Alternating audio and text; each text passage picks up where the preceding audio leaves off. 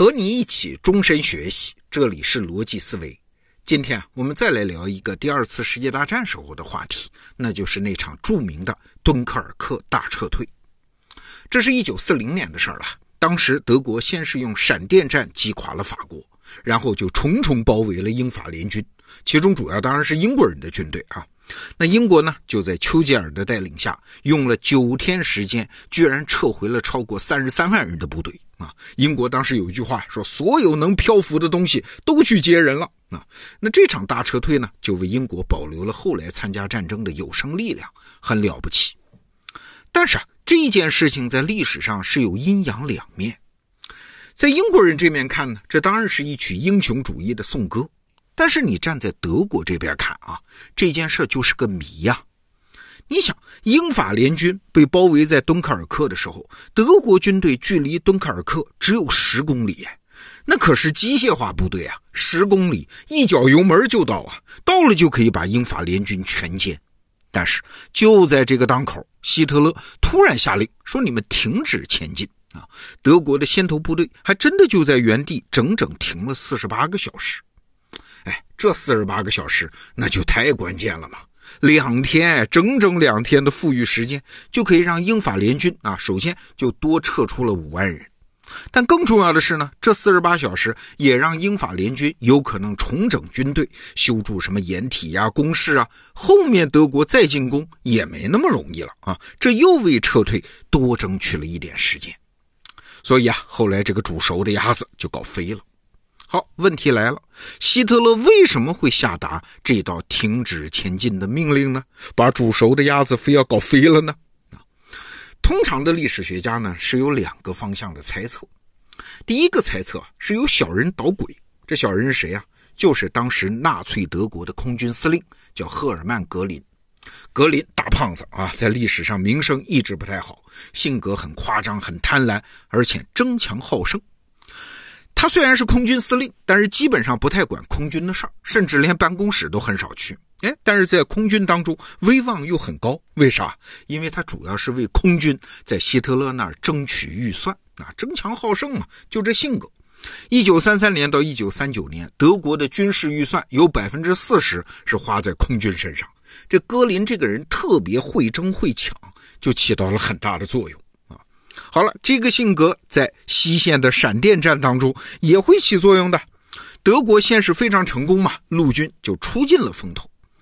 如果在敦刻尔克还让陆军出手歼灭了英法联军，哎呀，这个格林就觉得很难受。为什么？因为空军没有面子啊，空军没有帮上忙。所以格林呢就给希特勒打电话说：“这个扫尾工程，要不让空军来吧？”陆军怎么办呢？格林说：“哎哎，我这天上的飞机扔炸弹不长眼的，为了防止坦克被我方飞机炸弹误伤，坦克部队就是陆军必须保持安全距离啊！这就有了后来的停止前进的命令。但是呢，就在那几天，敦刻尔克的天气不好，所以格林的空军没有发挥多少作用啊，所以才让英法联军逃得一条生路。这是历史学界的第一个解释。还有第二个解释。”这个解释就显得有点主观猜测。有人说，希特勒下达停止前进的命令是为了给英国人留一条退路，说白了就是故意放跑英国人。为啥？因为希特勒觉得当时的德国是一口吃不下英国的，要是把这几十万英国军队真的在敦刻尔克给全歼了，那就和英国结下血海深仇啊。对于希特勒来说，当时最好的结果是英国被教训一顿，然后乖乖的签停战协议，或者是干脆投降，而不是旷日持久的战争。所以希特勒决定放英国一马。好吧，历史永远是复杂的啊，我们不能说希特勒当年就没有这个心思。一个历史现象，它未必是单一原因的结果。最近呢，我又看了一本常子怡老师写的书，叫《奇迹般的撤退》，写的就是敦刻尔克大撤退。这本书呢，又提供了一个很有趣的新解释。好，我们回到当时的细节。其实啊，对地面装甲部队下达停止前进命令的，并不是希特勒，而是前线指挥官。谁呀？是集团军的总司令，叫隆德施泰德。在希特勒发话之前，德国的地面装甲部队实际上已经停下来了。希特勒只是随后确认了这道命令啊，所以历史学家都觉得这是希特勒下的令。但是真要看细节，第一个下令的并不是中央，而是前线指挥官。那如果是希特勒下的命令啊，他远在柏林，看不清战场局势，胡乱指挥，这还情有可原。为什么前线指挥官隆德施泰德也下达了这样一条非理性的命令呢？真的是一踩油门就能全歼英法联军啊！他应该非常熟悉战场的局势啊，他怎么能这么糊涂呢？哎，原因可能恰恰在于他对战场太熟悉了。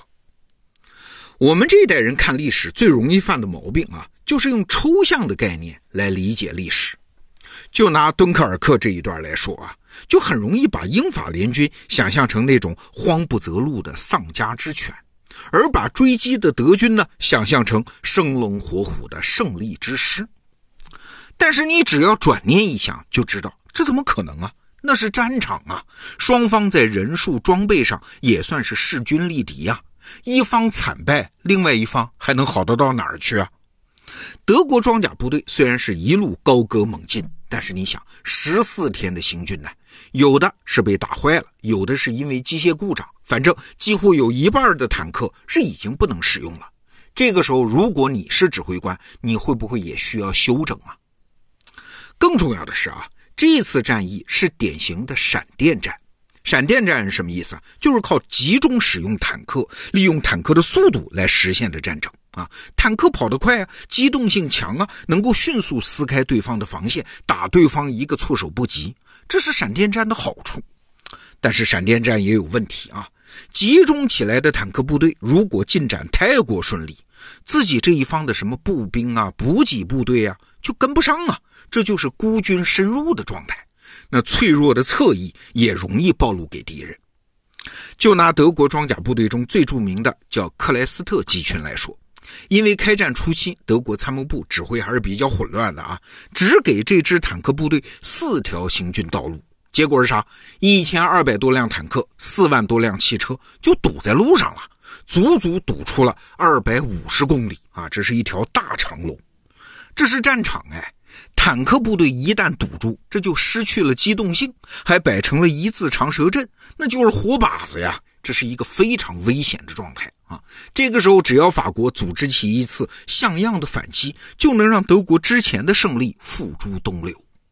哎，怕什么来什么啊！这个时候，法国还真就组织了一次成功的反击。就在我们刚才说的停止前进的那道命令下达前的三天，有一个人你肯定知道，隆美尔，后来号称沙漠之狐啊。这个时候也是前线的装甲部队的司令官。他的部队就遭到了袭击啊！从现在的资料看，这次反击的英法联军呢，其实是小股部队，只有两个步兵营，大概就是两千人左右吧。参战的坦克加起来还不到二百辆，这已经是法国战役中最大规模的一次反击战。但是这次反击在隆美尔看起来那就不得了啊！规模有多大呢？他说，对方大概有五个师，也就是五万人。那你看，在隆美尔的感受里，对方的规模被夸大了二十五倍。所以啊，你体察这个时候德国前线指挥官的那个心态，一方面呢是刚刚获得了史无前例的辉煌胜利，而另外一方面呢是越往前走越有深入骨髓的提心吊胆。胜利越大，这个担心就越大。为啥？道理很简单。人的感受啊，它不仅是建立在当前信息的基础上，它更是建立在此前经验的基础上。对于德军指挥官来说，法国是什么？法国那是传统的陆军强国哎，甚至在一战中还打败过自己。而这一次开战之后呢，法国居然是摧枯拉朽啊，没有还手之力。那你要是德军指挥官，你是不是有点像咱们中国古代的啊那个兵临城下的司马懿，看见了城门大开的诸葛亮啊，你一定会疑心对方要有后手的嘛？那是法国呀，大国呀！如果这个时候法国能拉上来一支后备队啊，一支生力军侧面搞你一家伙，那德军的装甲部队他受不了啊！啊，所以刚才我们提到的那次隆美尔的反击战就被当成了法国大规模反击的前奏，再加上德国军队本身也需要休整，所以德军整体停止前进，让敦刻尔克大撤退成为可能。哎，这么说就不难理解了。那今天我们聊这个话题呢，其实是想说啊，我们读历史的时候经常会有一个误解，比如说谈那个阶段的德国，我们总是想从希特勒或者是希特勒身边的人啊，比如说戈林的身上去找原因啊，因为他们是当时德国的掌权者和大脑。我们总想按照理解一个人的方式来理解那么大的一个国家啊，总是大脑说了算吗？但是真实的历史未必如此啊，在很多情况下，决定一个庞大机器走向的，其实不是大脑，而是它的身体。而身体的反应，那就不是大脑的想法那么简单容易分析了。身体的反应是建立在一系列的本能、经验和微观体感上啊。希特勒再疯狂、再自信，哎，其实也压抑不住这架庞大机器的身体的本能恐惧啊。好，这个话题我们就聊到这儿。逻辑思维，明天见。